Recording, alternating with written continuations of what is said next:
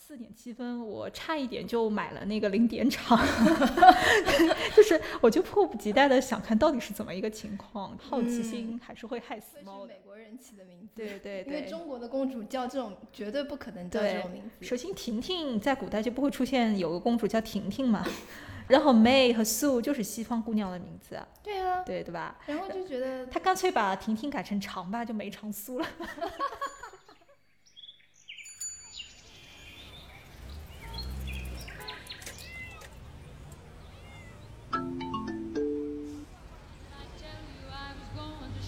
大家好，这里是一档中年少女尬 sale 的播客节目，G A L Thirty Five 尬三五，我是杰西，我是阿尔迪尔，在这里我们会追热点、开脑洞，分享有趣的信息和快乐给大家。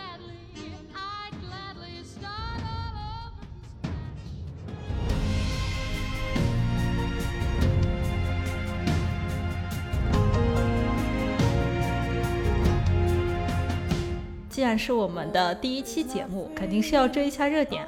那在九月份的时候啊，尤其是疫情之后，影院复工，有两部热度相当高的引进大片。那一部是诺兰的《信条》，然后还有一部就是我们想要聊的这个话题《花木兰》。那其实花木兰的真人版啊，登陆国内院线之前就是有挺大的争议，而且我觉得它这两年以来在网上的热度一直都比较高。它其实在网上的热度有三个高潮，哪三个高潮？第一个高潮其实是。迪士尼宣布刘亦菲作为花木兰的这个决定，嗯嗯，当时其实，在微博上面还上热搜的，那个时候热度还挺高的。对，是因为它其实有非常多的人，我我我了解下来是有非常多的人去参与到这个海选，呃，像蓝盈莹，听说好像她也有去参加过。她可能在这么多的人当中能够脱颖而出，然后她本身因为刘亦菲也是自带话题的一个就是女明星嘛，对，天蝎天蝎妹妹的，天蝎妹妹，嗯。然后第二次的话就是预告片，嗯，然后预告片出来的话，其实整一个画风就是大家，呃，看法就会走两个极端了，就开始渐渐的分化了。就有的人说哇，啊，刘亦菲感觉演的演技也不错，装扮也不错，但是对于当中预告片里就已经开始出现土楼了，是，然后还有。他相亲的时候用的那个妆面，大家就开始纷纷的吐槽，但是大家还是对迪士尼的期待还是非常高的。嗯，然后第三次高潮就是九月四号，迪士尼的流媒体开始有在线上放映《花木兰》之后，有一些盗版资源，然后流到了国内，豆瓣上面就开始出现了评分。那个时候，这个话题已经被炒得非常高、非常高、非常高了。我觉得甚至是是比。迪士尼它自己本身在中国做的宣传，这个热度都是要高很多。是是是，没错。但是它那个豆瓣的评分最低有滑落到四点七分，这个分数我觉得，虽然我一直觉得豆瓣的网友对电影的评分都是比较苛刻的，但是呢，我觉得这个四点七分就是觉得不至于吧。看盗版资源这个事情，我们肯定是不提倡的。嗯，但是也正是因为大家看了盗版资源，然后在国内院线上映之前就有了四点七分这个分数，让我反而更加好奇了。我本来对《花木兰》这部电影本身没有太多的期待，或者说没有太多说啊，我一定要第一天去买票去看。因为打了四点七分，我差一点就买了那个零点场，就是我就迫不及待的想看到底是怎么一个情况，好奇心还是会害死猫的。对，有点像是那种反向营销的感觉。对对对对对，但是我确实是第一天买了票去看了之后，我个人哦，因为我其实期待也没有太高，所以我觉得这个片子在我心目当中大概在及格线这边吧。就是六十分左右这样的一个概念，六分左右吧。嗯嗯，你大概会打几分？我的话五分吧，可能比你还要再低一些。这么低的吗？不至于吧？我我知道大家其实，在关于真人版的一些评价，呃，公众号啊、B 站啊、微博啊、豆瓣已经看了几十条、几百条了，就类似于，就是大家感受还是比较相似的吧。但我们今天就不多聊真人版相关的了，我们可以聊一聊。花木兰的动画，好呀，嗯。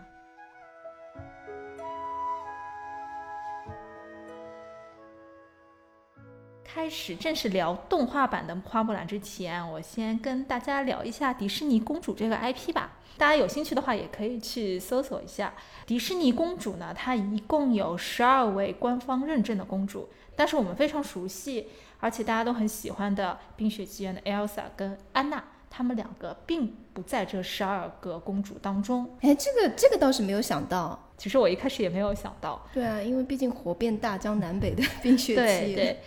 但其实就是因为他们太火了，所以给他们两个单独开了一个品牌。哦，明白了，就是他们两个赚的赚的钱是这两位公主所有的。迪士尼公主系列那十二位公主赚的钱是十二位分呃十二位公主要平分的，要除以十二的，大概就是这个感觉吧。感觉有点惨，就是顶流和就是普通流量的区别。这就是不冷不热的一个知识吧，然后给大家普及一下。但是花木兰在这十二位公主当中的身份也是比较特殊的。她是官方认证的公主当中唯一一个的非皇室血统或者非王妃的公主，就是说，既不是国王和王后的女儿，而且她也没有嫁给王子。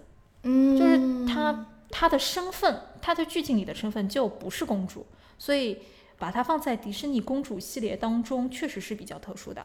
对，因为花木兰就是给我们中国人的一种感觉，比起说是公主或者是王妃类，她更偏向于。女英雄一类，她可能她的对标是像穆桂英这种类型的，对对对角色。对，我觉得这个是说到点子上了，确实是这个样子的。虽然那么的特殊，但是她既然已经在这十二位公主之列了，嗯，所以她该享有的一切待遇，官方都是给到的。就是我们去迪士尼 Store 啊，去买那个迪士尼公主系列的玩具，它肯定是有它的身影在的。包括这几年迪士尼流行拍公主系列的真人电影。前几年的灰姑娘啊，然后美女与野兽啊，然后睡美人啊，包括之后的小美人鱼，然后我们的花木兰也是排着队跟他们一起去呃改编真人电影的，惯例的商业操作都给到花木兰了。然后就包括其实上世纪九十年代的时候，迪士尼公主系列很喜欢拍续集，花木兰是有续集的，它是有第二部的。我完全不知道这个事情，嗯，天哪！什么时候出的？是二零零四年。哦，那距离就是第一部来说的话，还是有有有一点年头。对，第一部是九八年，但是在中国上映是一九九九年的两月份，比北美大概晚上映了半年左右。嗯嗯嗯。它还能有什么故事可以继续讲吗？第二部的话啊，其实其实第二部还还对我来说，我个人感觉还挺有意思的。哦，嗯。但其实这个迪士尼公主拍续集属于迪士尼动画市场的一个惯例的商业操作吧。但是我觉得大家应该都不太知道会有续集，除了《冰雪奇缘二》，中国市场也是有引进有上映，然后反响也还不能算很好吧，但它票房也还行。嗯，无功无过吧，算。呃，像白雪公主还有睡美人，这个因为是年代太久远了，是上世纪三十年代和五十年代的作品，所以它是没有续集的。但是什么风中奇缘啊、小美人鱼啊，然后美女与野兽都都是有续集的。嗯，然后有的还是三部曲。我上周还在抖音上面看到了一个《灰姑娘二》的第二部的一个剪辑，然后是讲什么呢？是讲灰姑娘的姐姐的爱情故事。真的是硬硬写的一续集的感觉，但是也也蛮有意思的啊，是有意思的那种，是吗？就是还是挺有意思的。天呐，完全不知道，这真的是奇妙的冷知识。对对对，所以呃，《花木兰二》呃，虽然大家都不太知道，但是看过的人还是有的。所以我们去搜豆瓣评分的话，也能看到它的制作水准也差不多是六点四分，嗯，至少比真人版要高 一点。对，我觉得六点四分可能在豆瓣的话算无功无过的那种感觉。嗯，至少到了及格线了。对对对，豆瓣的分数大家还是毕竟 比较严格，对你能过过个八分是很吓人的了，就是哎神作，这倒是这倒是对吧？没错，嗯，而且花木兰二，然后我去查了一下它的卡司，我有被吓到。花木兰它的配音是温明娜嘛，她第一部、第二部都有配，但是她第二部当中还有两位非常有名的，我们非常熟知的。华裔女演员参加了这个配音的这个事情，哪两位？我觉得名字说出来，我会觉得就马上星光闪耀。我准备好了，请说。一位是刘玉玲。Oh, use！我天呐，你这个梗，好的。还有一位是吴山卓。吴山卓，名字好熟悉。对对，非常熟。你看到他的脸，觉得觉得更熟。就是呃，杀死伊芙，知道吗？对不起，可能在下涉猎的电影实在是有点少，就证明你平时平时看那种 变变态态、看变态的片子看的太少了，就还是看杨坚的片子比较多。就是呃，如果看美剧看的比较多的朋友，可能对吴山竹还是比较了解的。他在呃《实习医生格雷》里面。那个华裔的那个面孔是他，然后还有那呃《杀死伊芙》这个片子当中和就是双女主的一个片子，嗯，可以到时候去看一下。然后就是有一点局里局气的，然后呢，对方对方是是一个小变态，然后最讨喜的一个小变态，然后也是有一点破案悬疑的那种。我我因为看美剧还看的真的不少嘛，所以这两位在我眼里这两个名字放在一起，我就觉得哇哦，总是有一股。有什么案件要发生的，要要死人的那种 感觉，的确就是那种自带音效、自带那种。但是我确实是觉得第二部的花木兰，从它的配音的阵容来看的话，其实我觉得迪士尼公司对第二部的重视程度还是可以的，因为他特地的去用了两位华裔面孔来做主要角色的配音的话，证明他还是重视中国观众或者说东方观众的一个感受的。对吧？不然他完完全全可以去找呃西方的演员来做这个配音嘛，因为反正也看不见脸嘛。嗯，对，也是对。然后我是还是想给大家介绍一下这部动画的剧情，因为我个人还是挺喜欢的，而且我觉得它呃有它典型的部分在，也有它比较特别的部分在。嗯，我会做一些小小的剧透，但是应该不太会影响观感。毕竟呢，我觉得反正迪士尼动画也不是靠剧情取胜的嘛。靠它的品牌，靠它的口碑，啊，当然也不光是这些啦。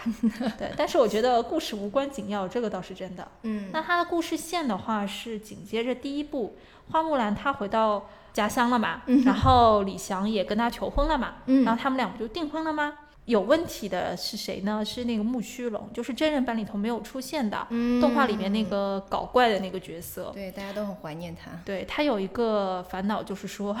他本来是花木兰的守护神嘛，是。然后花木兰如果嫁到李翔家之后的话，她的守护神的地位就要由婆家的那个守护神来代替她了。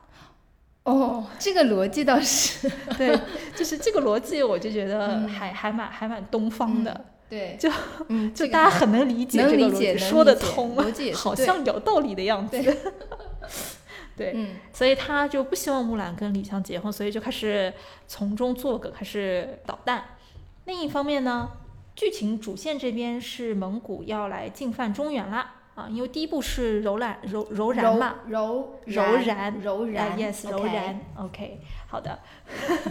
第二步是蒙古，然后皇帝的话，他打算是要让自己的三个女儿去在北面的契谷这个国家去和他们联姻。我建议大家不要去查这个相关的地理和历史知识，你查完会气死的。你就大概知道就是要去联姻了就可以了，因为当中 bug 太多了。嗯，你刚刚说的那个国家的名字叫契谷，契谷，对，就是契约的契，嗯，骨骼的骨，契谷，嗯，契谷，所以是历史上是有这样的一个，是有，是是是，它是应该是突厥的之前的一个部族吧，嗯，然后呃，如果真的是要去契古国的话，剧情就就不会成立了，大家可以去查一下就知道为什么了啊，我就不说这个 bug，反正迪士尼的 bug 满大街都是。我反而有点好奇了，你越是这样说，就是这种 bug 就类似于什么，嗯，北魏的背景时代，然后花木兰又从福建出发，OK，坐高铁是吗？对，就是类似于这样子的 bug。I know, I know。所以就是皇帝要去让公主联姻，就找了李强和花木兰要去护送公主，嗯，然后呃问李强要带多少士兵，哎，李强很自信的说，我只要带三个人就好了。然后那三个人的话，就是第一部当中。和花木兰他们在一起的军营当中的战友啊，我不知道你还有没有印象？不是特别有印象，但大概知道有这么三个角色。对对对对，是有这么三个人。嗯，公主有三位，分别叫婷婷、梅还有苏。就是这个名字，觉得是不是很奇怪？我觉得就是不愧是美国人起的名字，对对对，因为中国的公主叫这种绝对不可能叫这种名字。首先，婷婷在古代就不会出现有个公主叫婷婷嘛。然后 May 和 Sue 就是西方姑娘的名字啊，对啊，对对吧？然后就觉得他干脆把婷婷改成长吧，就没长苏了。这个可以，这个可以，对吧？这个还能还能让我们 get 到一些东西，对吧？对。然后这三位公主也是属于那种西方人眼中的独立女性。首先，她们是很有责任感的，她们知道自己是公主，所以她们愿意去联姻，她们知道自己的责任所在。呃，另外也是性格非常的坚毅，然后有自己独立的爱情观，然后就这一点和木兰还是挺意气相投的。嗯，我想问一下，就是这三个公主的性格都是同一个类型吗？还是说各自有各自的一些不一样的色彩在里面？嗯，稍许不太一样，就是长公主是婷婷，就会比较稳重一点。嗯，然后然后就是就举个例子吧，猫眼三姐妹。哦，懂了。哦，这个哎。这个说法，这个说明方法太好了，记下来。不知道猫眼三姐妹，完了，我暴露年龄了，怎么回事？这个是我爷爷告诉我的。就不知道猫眼三姐妹的小伙伴，那证明你可能会比较年轻吧。但是猫眼三姐妹啊，我们也额外推荐一下，是一部非常有趣的动画片，大家就可以去看一下。是的，嗯，这三位公主在旅途上面跟三位护卫擦出了火花，然后互相吸引，他们。三对在木兰的支持下，因为木兰也是觉得，哎呀，呃，我们女性就是要寻找真爱，这个这一点还蛮蛮迪士尼主的，就是你要去和你真正爱的人去生活在一起，所以非常支持他们去私奔。然后，但是木须龙他就做了一件什么事情呢？就是他让李翔觉得花木兰是要放弃这个任务的。然后李翔他是一个。使命必达，使命不必达的男子，对的，这是李强，他是觉得我要完成皇帝交给我的使命，但是木兰跟他有了分歧嘛，然后木须龙在当中捣蛋一下，然后他们两个就决裂了。但是呢，他们面对蒙古人的入侵，大家还是会团结在一起，奋勇抗敌，击退了敌人。然后木兰啊、李强啊、木须龙这些人呢，也是互相原谅对方。然后木须龙最后也是。保住了自己守护神的地位，就是我我我告诉你是怎么保住这个地位啊？这个也只有我们东方人能够理解的，就是李翔把自己家的牌位全部都并到了木兰的家里，嗯，就这种什么感觉？就是我是入赘的，哦，就是这种感觉，所以所以就没关系了。所以这这一点我觉得很东方的，我觉得。这个续集的文化顾问可能家里有类似的情况，才能 才能想到这一点。对的，对的，对的。然后呢，反正三位公主她也是和三位士兵喜结连理嘛，就是 happy ending 的。嗯。然后其实它整个剧情没有特别出彩的地方，就是我自己给它打分的话，能打个七八分吧。那还是算比较高的分数了，七八分的话。对对对。嗯。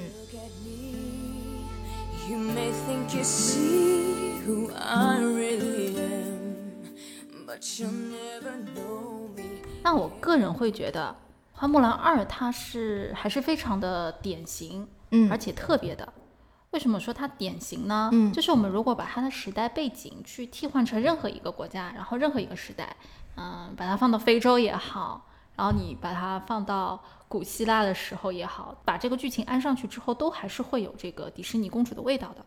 嗯，就是你，你想一下这个寻找真爱啊，这样的一些故事，True Love，就是我觉得他可能这个剧本是原本就有的，然后他现在可能说花木兰现在要拍个第二部续集，然后你就把那个剧本拿过来，然后可能套上去，再稍微做了一些呃文学上面的修正什么的，是找了一个家里是入赘的文化顾问，可能是这个样子的，对。然后呃，他还有一个让我感觉非常典型的。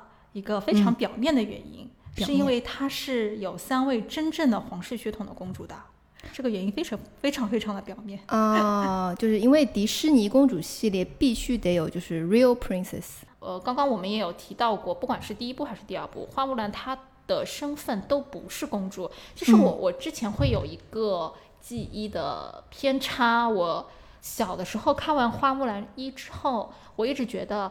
好像他打完胜仗回来，是不是皇帝被他感动到，所以给他封了一个公主，还是怎么样子？我有一个这样的记忆偏差，但可能别人没有哦。对，它是迪士尼公主系列，所以会觉得它最后的一个结局，你再怎么也要跟公主稍微挂个钩，是吧？对，人人类的记忆是很有趣的一一个东西啊。这个我觉得我们可以花一期专门的时间来讲一讲，因为我们这边也有很多想要说的部分，关于小时候看过的东西的记忆偏差。嗯，对，可以的。然后呢？呃，我后来又重新看了之后，才发现啊，什么从头到尾她都不是公主，最后也没有给她公主的身份，就是包括到结尾的时候，皇帝也好，老百姓也好，对花木兰的一个称呼都是 The Hero of China，就是中国的英雄嘛。迪士尼官方给她本身的定位还是英雄、女英雄、巾帼英雄这个感觉。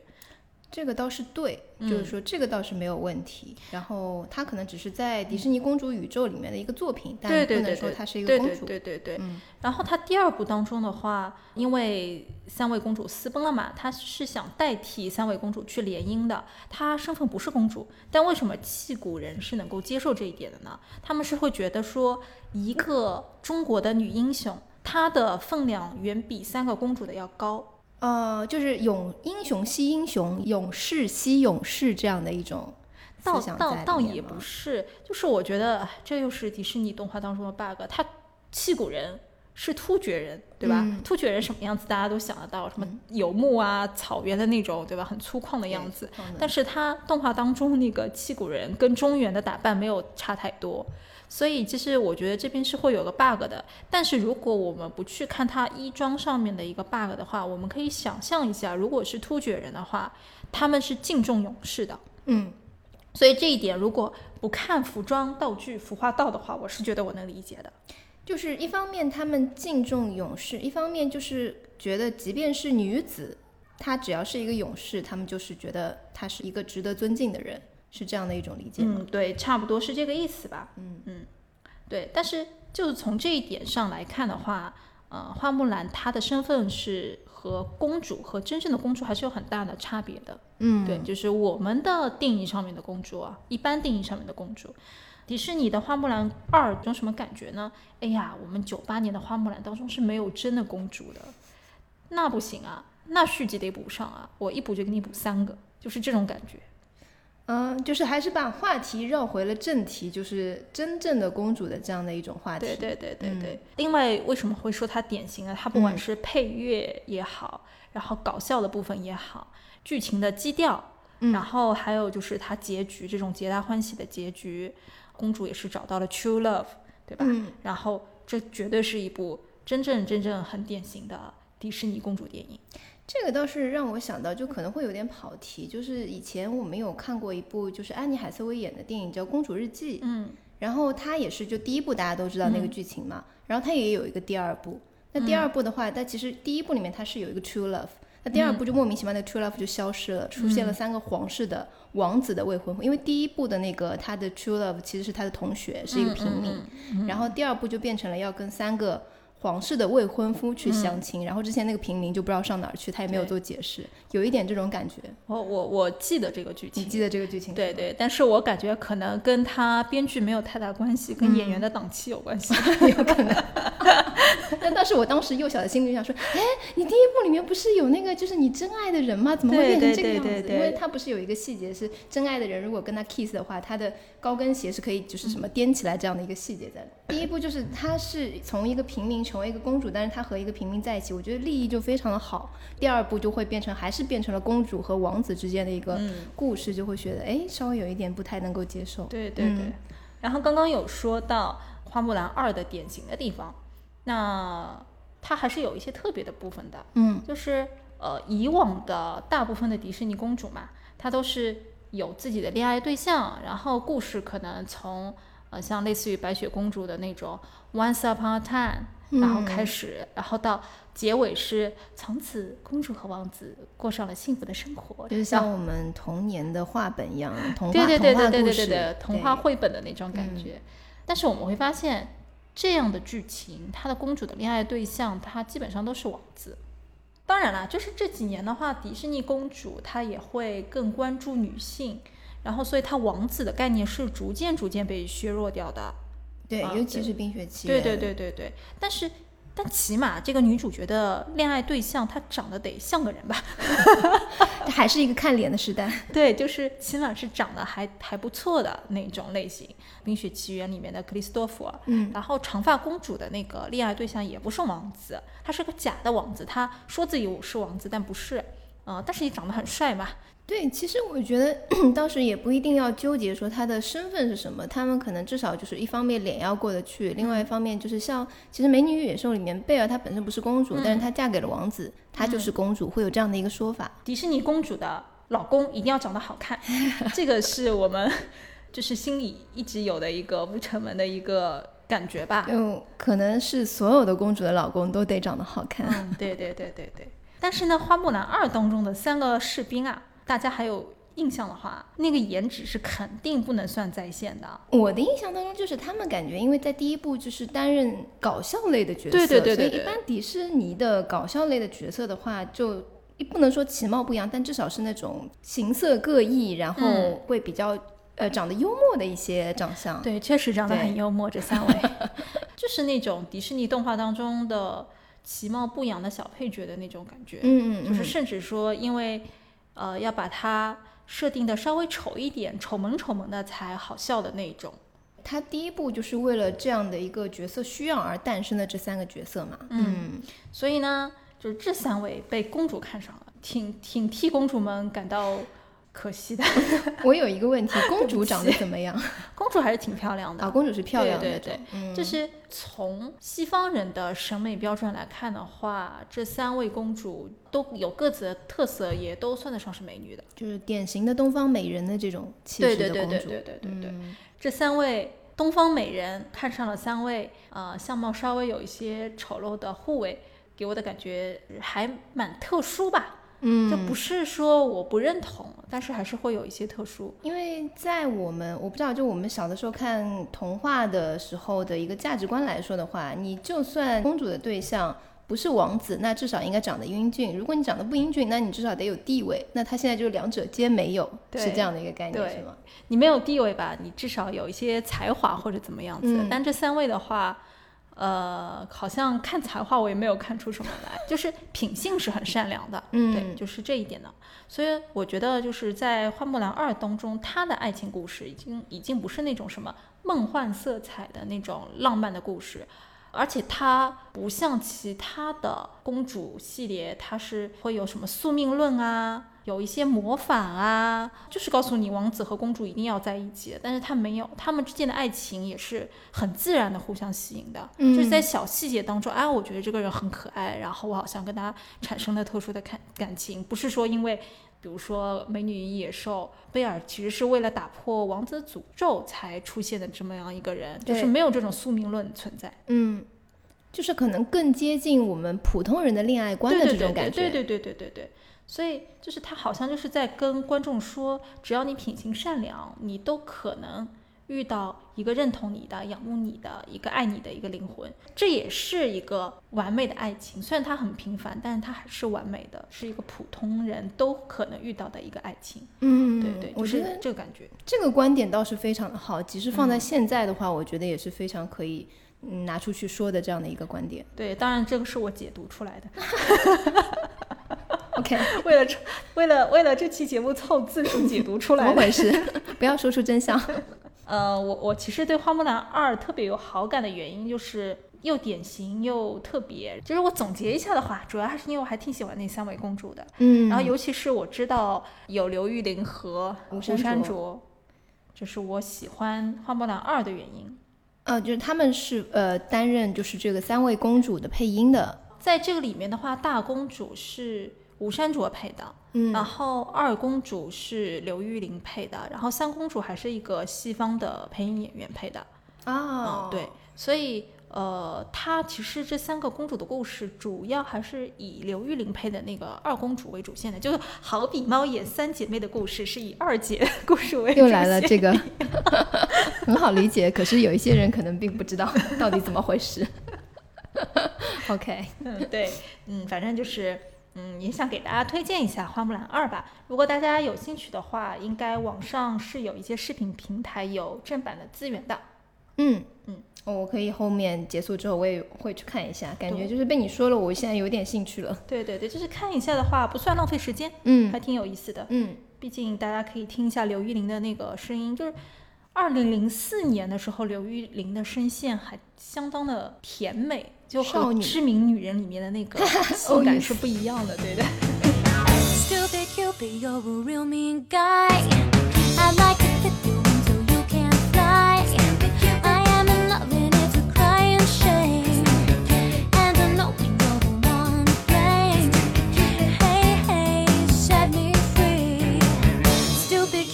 其实啊，我在查资料之前，我会觉得说，哎呀，为什么大家都不知道《花木兰二》呢？它有续集，你们怎么可以都不知道呢？我会觉得说，它在中国默默无闻的最主要的原因是没有上过国内院线。但是我查了资料之后啊，发现跟它是不是续集没有关系。我们再回到《花木兰一》来看的话，其实中国观众他根本就不怎么 care 迪士尼的《花木兰》。我自己得出这个结论的时候，我自己还挺惊讶的。这个我倒是，因为我对于迪士尼花木兰的个人的一个印象就是，我其实不太记得它剧情到底讲了什么，因为无非就是木兰辞的那种。但是呃，我木须龙，包括其实我大家都非常喜欢的这样的一个角色，其实我的印象反而可能因为童年的记忆吧，就可能也不太深刻。但是我印象最深的可能还是李玟唱的那首。主题曲，对对，呃，就迄今为止，因为实在太好听了，然后呃，会觉得就是它能够代表这样的一部作品，能够代表木兰内心真正的一个想法，嗯，这个是我对这部电影为数不多的一些记忆，嗯，对。对，在我的非常模糊的记忆当中，一个也是李玟唱的那首，但是李玟其实唱的是台湾版本的啊，对对对对对，然后不是内地的，嗯，内地版本的是另外一位女歌手演唱的，我一下子叫不出名字来，可能我们不是特别熟悉的一位女歌手，但是我记得啊，《花木兰一》它在国内上映的时候，应该还是有一些呃小小的轰动的，但是我一查。从票房上面来看的话，好像中国观众他似乎也没有怎么买过迪士尼版本的花木兰动画的账。呃，当时他同院线呃同时期的话，是不是还有其他的电影啊？对，这个其实确实有这样的情况出现，但是是其他的一些作品把它把它的票房挤占掉，还是说它本身就？从制作上就没有赢过别人，还是说一些其他的原因的话，我我现在可以说一些数据，呃，因为数据是客观的事实嘛。至于到底是什么原因，大家可以自己去解读一下。那我我觉得我们先来看一下花木兰动画在全球的一个表现吧。花木兰一呢是迪士尼在一九九八年完成的作品，然后是在九八年在全球上映的，还没有在中国上映。当年拿到了全球票房第七名，三点零四亿美元的一个成绩。不过啊，我也看了一下，在迪士尼的公主动画当中，这个成绩只能算是比较一般。因为如果我们往前看，九五年往前看三年，《分钟奇缘》有三点四五亿，是要比《花木兰》要高出一些的，而且它的制作成本也是要比《花木兰》要低一些。《花木兰》的制作成本七千万美元。嗯，然后分钟奇缘的话，它只有五千五百万美元，所以从这个收益率来说的话，好像也没有超过三年前的分钟奇缘。嗯，然后你再去看一些其他的数据啊，阿拉丁它虽然只有两千五百万的制作成本，而且它讲的是阿拉伯世界的一个故事嘛，嗯，它的全球票房是五点零四亿，嗯，上映时期是一九九二年。所以可以感受到，其实花木兰在十二位公主当中，身上的金子贴的没有太多。所以，我们从这些数据来看的话，它花木兰在海外的成绩，就是它作为一个成熟的迪士尼制作的商业电影，该赚的钱迪士尼都赚到了。嗯嗯，但是你说它有多好吧，但也不见得。那么它在中国上映的时候，到底？拿了怎样的成绩？我们也可以去看一下一九九九年的数据。花木兰是两月份在中国上映的，嗯，它在中国市场的成绩是一千一百万人民币，排名第九。九九年，九九年的成绩是排名第九，所以从客观上来说的话，它没有普及，但是这个成绩也是算一般的。为什么我只能说它是一般呢？我们可以拿一九九九年另一部在中国上映的动画长片电影来比较就知道了。这部电影它是三个字，三个字，现在开始要玩猜字游戏是吗？对，我就不浪费大家时间了吧。它就是同样是由民间传说改编的《宝莲灯》。哇哦，《宝莲灯》！我小时候因因为真的就是呃。对于宝莲灯的一个印象真的非常非常的深刻。我要说到就是李玟那首歌，对，想你的三百六十五天。我感觉在我们今天的节目里面，你满眼都是李玟。对，我就是李玟老师的粉丝。但我小时候也很喜欢她。这宝莲灯的话，它无论是从剧情啊、画风啊、传达的价值观啊，都是非常中国的。而且它的每一个人物形象也是非常容易被中国观众所接受的。然后它虽然画面上面啊，我说实话，一九九九年的中国动画技术还没有办法和迪士尼的去媲美。嗯，这肯定没办法，因为迪士尼它是拥有相当成熟的动画工业实力的，是对吧？对。呃，宝莲灯的话，当时虽然画面上面比不过迪士尼，但是它确实是用心做了，它包括配音啊、音乐啊这些东西都是找的国内的顶流。嗯，呃，像宁静、静静子。陈佩斯，然后刘欢、张信哲，还有 Coco 李玟，都是。加入了配音的以及主题曲的演唱，而且我当时是觉得李玟啊、刘欢还有张信哲的那三首歌，嗯，我觉得每天都在放，每天都在放，对，循环播放，对，不是说我们自己放，就是外面大街小巷，感觉走到哪里都在放，而且我们内心不会觉得抵触，就不会觉得说什么过于营销导致我不想听或者怎么样，因为真的是非常优秀的作品，而且确实三位老师都唱的非常非常棒，唱功太好了。对，一方面就是呃，老师的唱功也很棒，然后他歌词里面传达的那个意境，然后一些内容也是能够让我们引起一些共鸣，就是作为国人的一些共鸣，对对，同时又很自豪的这样的一种感觉。在宝莲灯出现之前，大家对中国动画的印象还是属于那种是给小孩子看的，然后那些主题曲都是相对来说比较幼稚的。对，但是宝莲灯的那三首歌的话，我觉得大街小巷除了小朋友会唱之外，我记得我爸爸妈妈也都会唱。我觉得他很厉害的一点是在于他能够做到老少皆宜。对对对对对，真的是老少皆宜，没有年龄的限制，所有人都能够理解，都能够跟着唱，这个是非常厉害的事情。对，这是他的主题曲的一个顶流配置。刚刚有提到陈佩斯老师也为《宝莲灯》做了配音，然后他在《宝莲灯》当中配的是齐天大圣啊，这个我记得，我印象然后他在《花木兰》当中也配音了，是木须龙。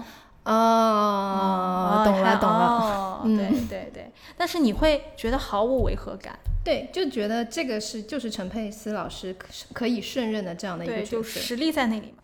因为我个人非常喜欢就是李玟老师那首《想你的三百六十五天》嘛，我不知道大家有没有看过一个节目叫《中国梦之声》，然后呃，李玟老师也是担任节目的一个呃评委嘉宾，对。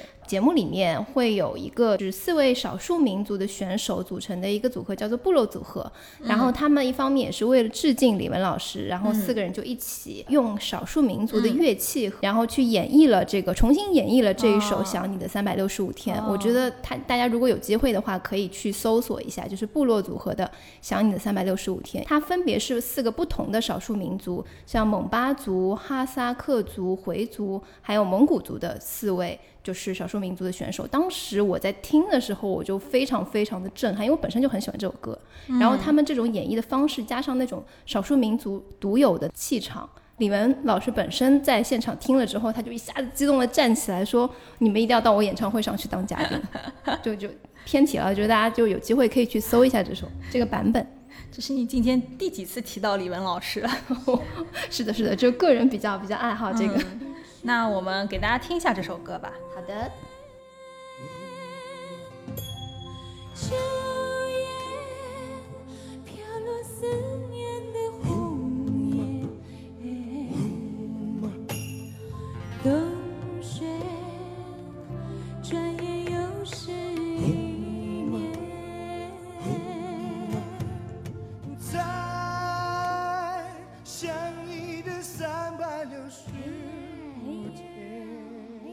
刚才我们有提到说，《花木兰一》在一九九九年的成绩，中国票房的成绩是一一千一百万。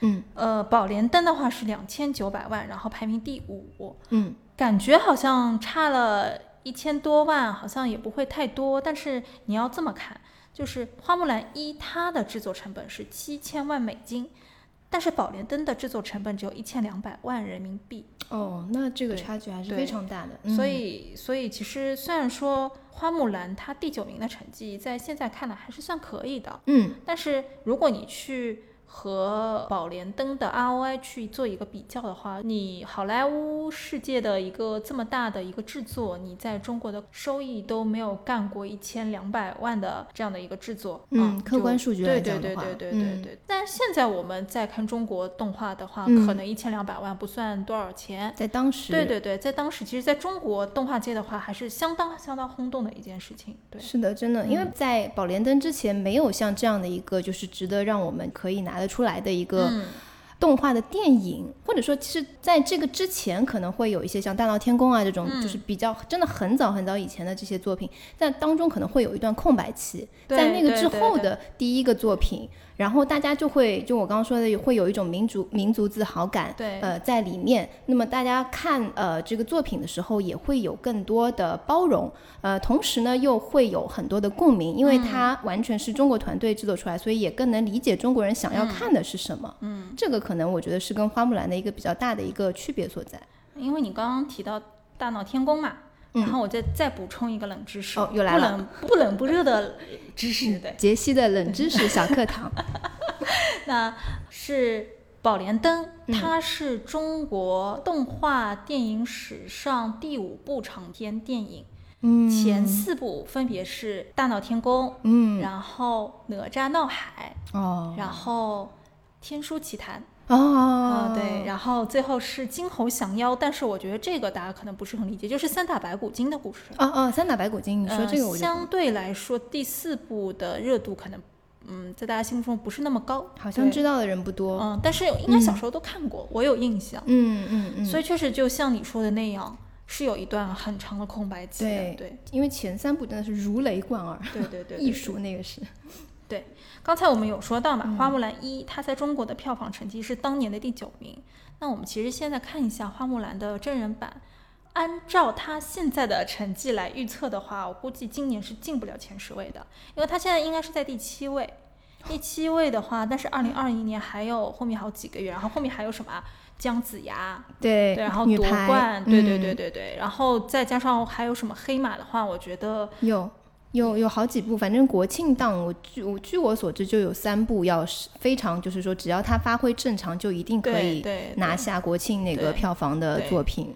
现在它花木兰的票房预测只有二点六六亿，好像就是截止，呃，我们录制的日期是二点六六亿，二点六六亿，所以这个成绩。好像挺难到前十的，关键是也不说它的票房吧，它首先口碑就已经扑街了。对对，就在呃很多观众现在也会就看电影之前也会看一下口碑，那就在知道是确定是烂片的一个情况下，很多人就不会选择去浪费自己的。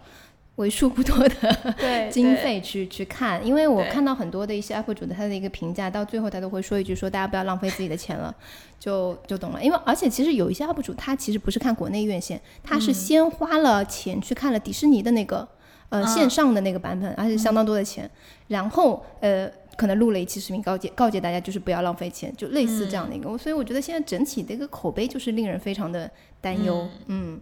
我们再说回，我们再说回花木兰一，嗯嗯，因为我们刚刚是把花木兰和当年的宝莲灯做了一个比较，因为他们都是长篇动画电影嘛。是的。那花木兰一和同样在中国院线上映的迪士尼动画做一个比较的话，我们会发现花木兰真的是没有我们原以为的那么受欢迎。嗯。呃，我们可以把一九九五年在国内上映的。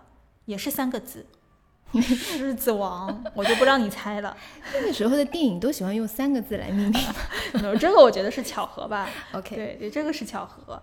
但是狮子王应该是一九九五年引进了，并且是呃中国引进的第一部迪士尼的长篇电影。哦，狮子王是迪士尼的。对对对对。因为你怎么会觉得它不是迪士尼？不是不是，因为我是我我当时太小嘛，然后就是对于是什么公司制作的，我不是特别有概念，但是我知道这部电影，嗯，然后并且在我心目中留下了非常深的烙印，呃，不是烙印，就是就非常喜爱的一部电影。嗯，看来我们这位阿尔迪尔同学 并不是迪士尼的粉丝。这种错误，这种错误在迪士尼粉丝身上是不会发生的。被你发现，所以我今天可以以一个比较客观的角度去评价今 今天的主题。路人，好的吧？那我们就拿《狮子王》和《花木兰一》去做一个比较嘛。嗯，一九九五年中国电影票房当中，《狮子王》的排名是第五，但是它票房就比较高了，四千一百三十万。它值得这个票房。对，其实，嗯，大家还有一个原因就是它毕竟是第一次引进嘛。对。然后大家可能可能会有一些好奇感或者怎么样。然后呢？呃，虽然说花木兰啊，它确实是一个中国家喻户晓的故事，嗯，然后迪士尼其实也给了它足够的制作成本、制作预算，然后还有给它了很多的身份支持，给它了公主的位置。但是其实从数据上来看，显然是从一开始中国观众就没有这么的买过账，嗯，就是我是得出了这么一个结论啊。当然大家也可以不认同，但是从数据上来看的话，呃，花木兰。比起迪士尼在中国院线上映的其他的一些 IP，确实没有那么的成绩理想。嗯，我个人的一个观点是觉得，就是说，因为大家那个时候就崇洋媚外嘛，然后就是爱看外国的电影，这也很正常。因为，呃，一方面就是说，国外的电影它制作会比较精良一些，然后整个画面看上去就会非常的震撼。另外一方面，也是可以通过电影的。看这些电影，然后去了解一些国外的文化，就是我们从来没有见过的一些呃文化和内涵，还有它的一些故事。所以这个可能是我觉得，就为什么会去看海外大片，呃，去看这些作品的一个非常大的一个原因。但木兰的话呢，它虽然是迪士尼的大制作，但它这个故事的话，可能就是大家都家喻户晓，然后可能也会觉得说，它不一定会有非常大的那些。水花就是它可以做成什么样子？它可以它可以做的那种天马行空吗？也不一定。所以就是说可能会没有相对而言不会那么的有期待，就是他可能会有一种民族自豪感，说啊迪士尼做了我们的中国的英雄，然后我会去看一眼。但他可能比起就是说如果同样一部作品《狮子王》跟他去做对比的话，那我肯定会选说我从来没有见过的世界，我愿意去看一下。如果我只有这样一笔钱的话。可能是原因之一吧，就是那个时候大家更容易去接受从西方传递过来的输输出到中国输入进来的一些西方价值观。对对对。但是出口转内销的话，未必大家那么买账。对，这种感觉那就不是中国的价值观，所以就是我我无法去，我不认同，或者说我没有共鸣。嗯。那这样的话就很难达到一种的那个效果。确实，这可能是原因之一吧。嗯，就是因为我刚刚有提到说我的一个记忆偏差，就是说觉得花木兰在我小时候上映的时候应该还是挺受欢迎的。然后为什么会造成这种记忆偏差？我自己也想了一下吧，我觉得可能可能有一个原因啊，就是不管它的成绩实际成绩到底如何，花木兰这个作为迪士尼的动画形象。像我这样的迪士尼粉丝，对我这样的迪士尼粉丝来说，确实是一个特别存在。可能对二迪二同学来说，并不是。嗯，对。对，就是在官方认证的迪士尼公主当中嘛。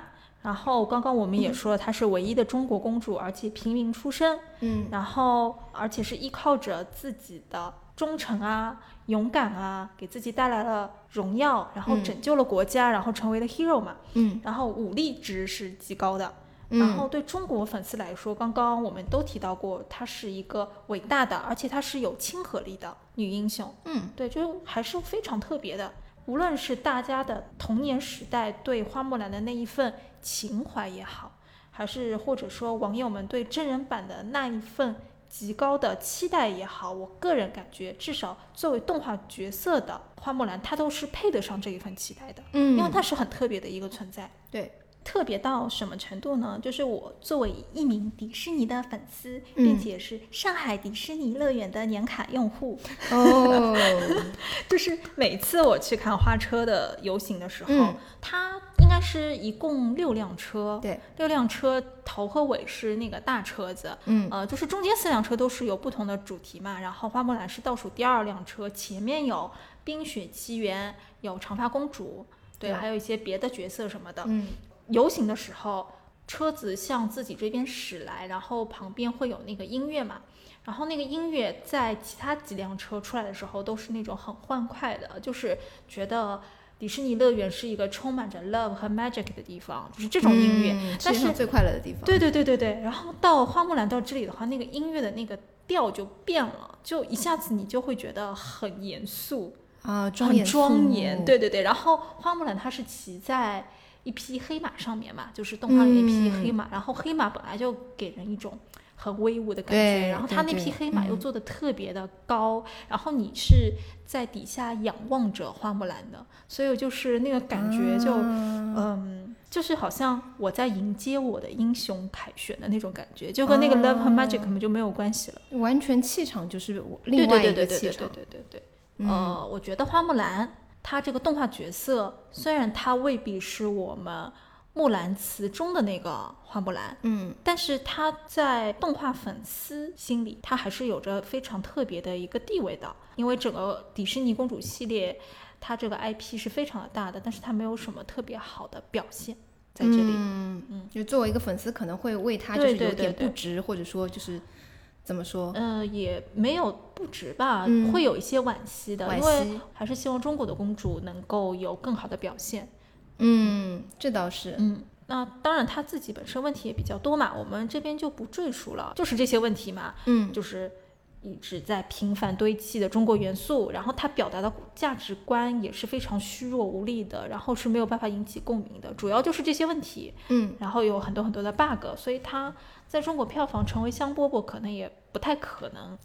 觉得就是给人一种感觉，就是没有用心再去去呃去琢磨去做好一样东西的感觉，还是会有一种带着那种呃偏见，就是国外外国人，我我这里没有要地图炮的意思，就是会有一种偏见或者刻板的一种印象去做一个中国文化的东西。那这样的话，就自然而然，现在民族自豪感这么高的，就是就算撇开就是迪士尼的滤镜不说的话，还是可能是没有办法接受。对。对，但是如果我们反观《狮子王》，它为什么会成功？嗯，它没有特地去安插在某一个国家身上。嗯，它起码是在中国市场得到了还是不错的成绩的。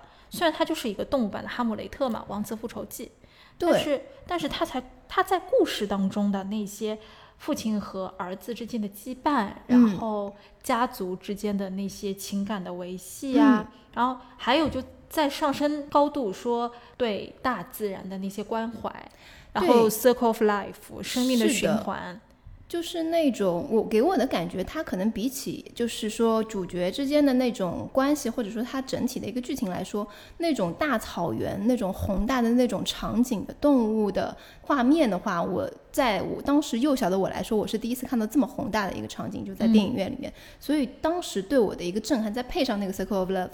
来说的话是非常非常震撼的，嗯，就我迄今为止我都记得当时的那个就是那那首歌，对对对对对。对，然后把那个小狮子举起来的时候的那种震撼的感觉，下面的所有的动物都在那边俯首称臣，对对，我且不论这个当中的一些 bug 怎么样，然后就真的是画面。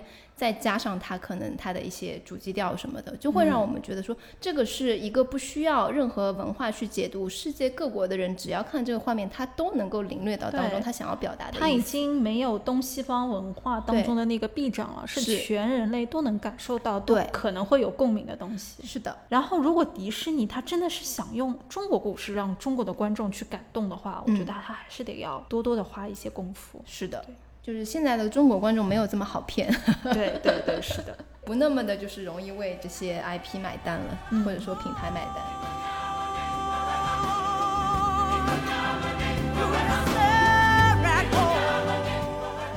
那我们刚刚说了很久迪士尼版本的花木兰，嗯，它不光在西方世界，在中国它也是有非常多的版本，不管是荧幕上也好，舞台上面也好，然后大家也非常喜欢去演绎它的故事，嗯，所以我们想对各个版本做一个小小的讨论。我不知道二迪尔同学最喜欢哪个版本呢？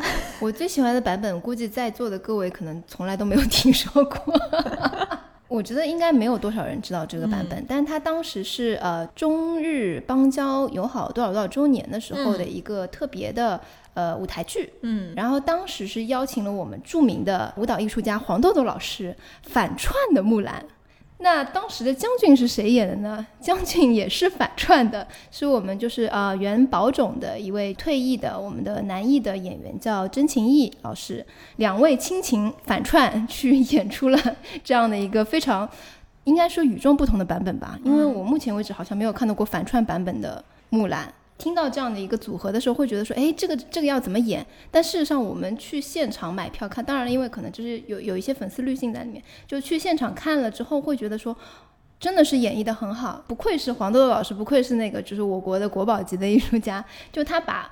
木兰就是一开始的一些女性的那种，我们说娇和以及就是从军之后的一些勇武的部分，包括一些笑的部分，还有和将军的一些爱情故事，都演绎的非常的好。通过他的一些肢体语言表现出来。那当时这个是我看的时候是，竟然还可以有这样的一种演绎方式。当然，因为我是冲着真情义去看的嘛，嗯，因为宝冢本身就是男艺是一个特色嘛，所以演将军也是演的非常的帅气。但是呢，就是在看的时候，黄豆豆老师的那个演技，或者说他的一个表演，圈粉了，真的是被圈粉了。我就想说，我当时是会觉得违和感应该会很重吧，因为你就想说这样的一个家喻户晓的角色，有一个男性来演，但是他也不是那种传统的戏曲里面的一些那种传统的反串，他是一个这种全新的反串。而反而会喷擦出一些不一样的火花。那我个人会觉得，虽然大家没有听说过，可以如果有兴趣的话，大家可以去搜一下黄豆豆老师版的那个木兰的一个舞台剧。嗯嗯，我在你这段描述里听到了两个点。嗯，一点是这是一个男演员反串女演员去演女扮男装的一个对一个一个表现方式，对吧？就是有点拗口，非 常绕口令的这个。对。然后第二个就是说，我们看到的。不管是动画也好，还是真人版也好，或者是我们看的其他的电视剧也好，它都是在大荧幕上面看的。嗯，它是通过光影来给你去打出一个人物的一个形象和造型的。但是如果你去看舞台的话，是真人生人在舞台上面表演，和你之间的距离是更近的。就是他，他本人的舞蹈表演，再加上舞蹈演员的肢体动作和这个身临其境的那个感觉，可能会给观众更多的震撼。而且我是相信黄多多老师他会有非常好的表现的。嗯，因为其实大家如果知道黄多多老师的话，嗯，应该会也知道他他的身材不是那么适合去演芭蕾的，就是身材在男生当中比较矮小的。四肢也没有那么的长，看上去身材比较娇小，所以他如果去扮一个女性的角色，他可能会有那种柔中带刚、刚中带柔的那种感觉，就我想象得出来。所以其实这个角色某种意义上来说也是非常适合他去演绎的这样的一个角色。对对对对。然后真情义的话，呃，因为然后然后我就想说，因为在座的各位可能不一定知道宝冢歌剧团，然后我们以后也可以做一期宝冢歌剧团的。呃，这个播客节目给大家聊一下他们的男艺和娘艺，然后真情义的扮相，我也是绝对觉得可能还还挺帅的，帅帅一个字帅。对，这应该是与其说喜欢，可能说是最特别的一个版本吧。嗯，对的。说到木兰的话，我就一定会想起这样的一个版本。嗯，对。那我自己还是挺喜欢那个九九年的袁咏仪的版本的啊，对，为什么呢？我反正我昨天也仔细想一想，为什么会喜欢。当然，我们排开剧情、演技、演员等等等等等等所有的要素，我觉得最重要的一个原因是它陪伴了我一个暑假，因为它很长哎，它有上下两部，对不对？对，它有两部，第二部就讲家长里短。对对对 对，而且它还是结合了很多神仙神话的一些元素。对，是的，它好像有那个玉帝跟王母的存在。对对对对，然后然后孙兴演的是那个。太白金星，太白金星吗？还是赵神吗？如果我没有记错的话啊，不管了，反正它确实是有神话的元素在。嗯，然后它陪伴了我整一个暑假。嗯，就是在我们这种八零后、八五后心目当中，会成为经典作品，一般都是陪伴了你整个暑假的。比如说《还珠格格》《西游记》《新白娘子传奇》。你说的对，这是必备必备的一个条件，就是爷青回这样。对对对对，所以而且就是那个片子也确实拍的挺有意思的，而且孙兴在里面也很搞笑的。我就记得我不大愿意去看花木兰在军营当中的那那个情节，我就很喜欢看孙兴出来搞事儿啊。对，对，因为孙兴的脸就是看到就想笑嘛。嗯，对对。而且他整个的一个演员配置也不错，因为我记得将军是赵文卓，嗯，然后颜值也是非常在线，而且袁咏仪她本身的那种。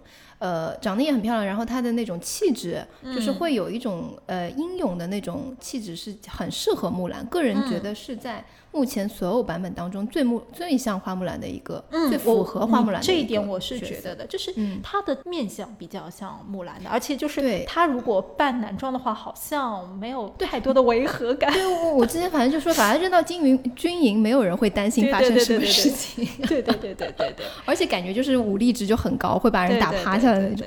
当然，袁咏仪她换上女装的话，还是非常的漂亮，很好看，因为毕竟人家港姐出身嘛。对对对对啊，对。然后它可能骨骨相比较的英气，对对对对。其实有一个版本的花木兰，嗯，它是流传度要比刚刚我们提到的，不管是袁咏仪的版本也好，或者说是动画版也好，它的流传度都是要更广的一些的一个版本哦。就是我国著名常派艺术家常香玉在豫剧《花木兰》当中。扮演的花木兰就是刘大哥，什么讲话理太偏。刘大哥讲话啊，对对对对对，理太偏。我我其实唱的不太像，可以的，我大概是这么这么这么一个调，嗯，对，非常的像了，我觉得已经。对不起对不起，对对对老老师厉害了厉害了，我要我要鼓个掌，谢 谢谢谢。然后我觉得这个版本应该是我爷爷奶奶、外公外婆也知道，对，然后小孩子也知道，因为他的歌词也非常的。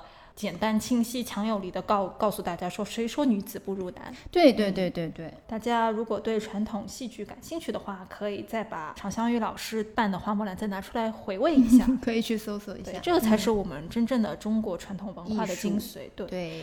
然后还有一个版本，我觉得我们俩应该都会想要简单聊一下，就是零九年的赵薇的版本。这个版本我自己觉得挺有质感的。嗯嗯，我不知道你看过没？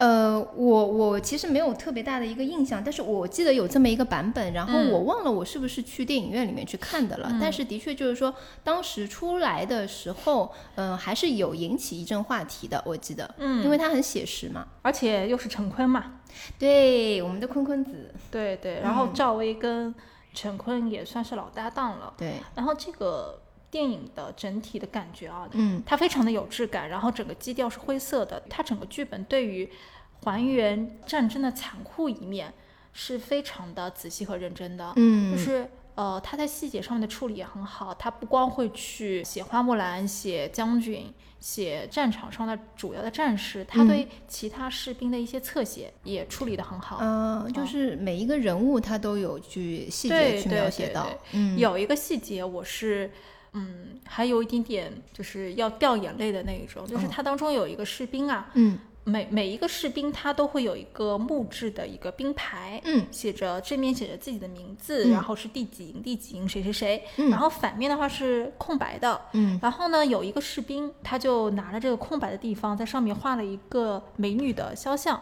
然后周围的那个士兵就会曹他嘛，嗯，然后就说，哎，这谁谁谁啊？然后他说这是我未过门的媳妇儿，然后最后这个士兵是战死的，然后他把这块牌子。给到呃幸存下来的战友的时候，就说这其实不是我的媳妇儿，这是我臆想当中随便画的一个女子。为什么呢？因为我的老爹希望我赶紧回乡，然后娶妻生子，所以他就画了一个女子抱着一个婴儿的一个画像，就是他就是在战争发生之前，他知道自己生死未卜嘛，嗯，然后所以他就。寄托了一个美好的愿望，就是我希望我能够活下来，回到家乡，娶妻生子，给老爹一个交代，是传达了这样子的一个呃细节。哎呀，我觉得这个 flag 立的满满。对对对 对对，但是我我就看到真人版当中，嗯，有类似于就是他们拿出一个女子的画像，然后说是自己未过门媳妇儿。其实我觉得是不是？呃，借鉴了一部分，对对对对对，他们应应该是看过零九年赵薇的版本，呃，有可能有可能，因为感觉就是有点像。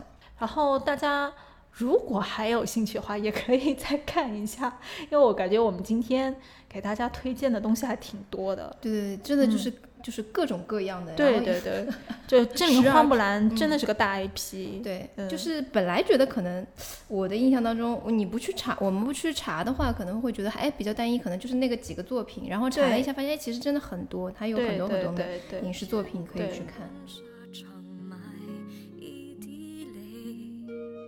这是谁的沙漠？我忘了我是谁。我是杰西。以上就是本期节目的主要内容。事实上，在节目录制的当天，我和阿尔蒂尔同学录制了一段结尾，但效果其实并不怎么令人满意，我就删减掉了。所以在此，我重新整理了一下思路。首先有一个小小的刊物。本期节目中提到的吴珊卓，她并不是华裔女演员，她是一名同样被中国观众所熟知的韩裔女演员。在此做一个小小的纠正。对于大家热议的迪士尼花木兰中对中国的刻板印象，我呢有几句话要说。无论是过去、现在还是未来，西方世界对中国的刻板印象，它一直都会存在。我们要去跨过历史遗留，或者呃跨越物理距离来改变这一点，其实是非常困难的。就好比我们中国人同样会错误地理解一些国家和地区的风俗与习惯，刻板印象这个东西啊，它不会在一朝一夕之间就消失。我们需要用冷静平和的心态来面对。如今，国人在努力地向世界证明自己的实力。包括政治经济，也包括中华五千年的文化价值。在现在国潮兴起的当下，我们对待迪士尼花木兰这样的出口转内销作品，一定是越来越严苛，越来越严苛的。对于西方世界对中国文化的解读，我想我们应该要有足够开放的心态。当我们能够立足于足够高的文化自信之上时，也许对西方世界的解读可能就不会那么敏感了。另一方面，我们要主动向外输出文化价值观，才可能有所改变。李子柒就是一个很好的例子，让我们更自信一点，更多的用我们自己的视角来讲述真实的中国故事，传递中国的文化价值观。